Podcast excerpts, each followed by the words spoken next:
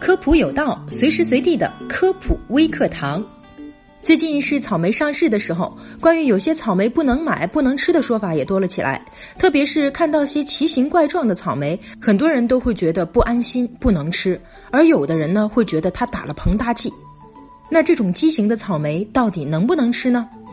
其实啊，草莓果个大还是小，果皮厚还是薄，果形是否畸形、有无香气，都是品种特性。长得丑啊，可真不是它的错。那草莓为什么会畸形呢？这主要是授粉、光照、温度等原因影响的结果。瓜果在花芽分化的时候，如果遇到低温，容易产生畸形花，进而发育成畸形果。那有的瓜果品种呢，在特定的生产和气候条件下，就像水分不均衡的供给、晴雨交替或者是高低温交替等现象，可能会增加畸形瓜果的比例，是自然的现象。那这类的果实到底能不能吃呢？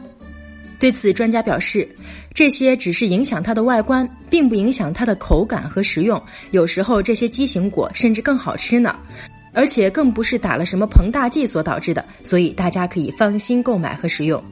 而草莓的挑选也要讲究，好的草莓啊，外形规则，表面光亮，颜色较深，花托挺拔，手按上去啊有轻轻的痕迹，闻一闻有清香，尝一尝口感酸甜，汁液充沛，这就是好的草莓了。好啦，以上就是本期科普有道的全部内容了，非常感谢您的收听，下期我们不见不散。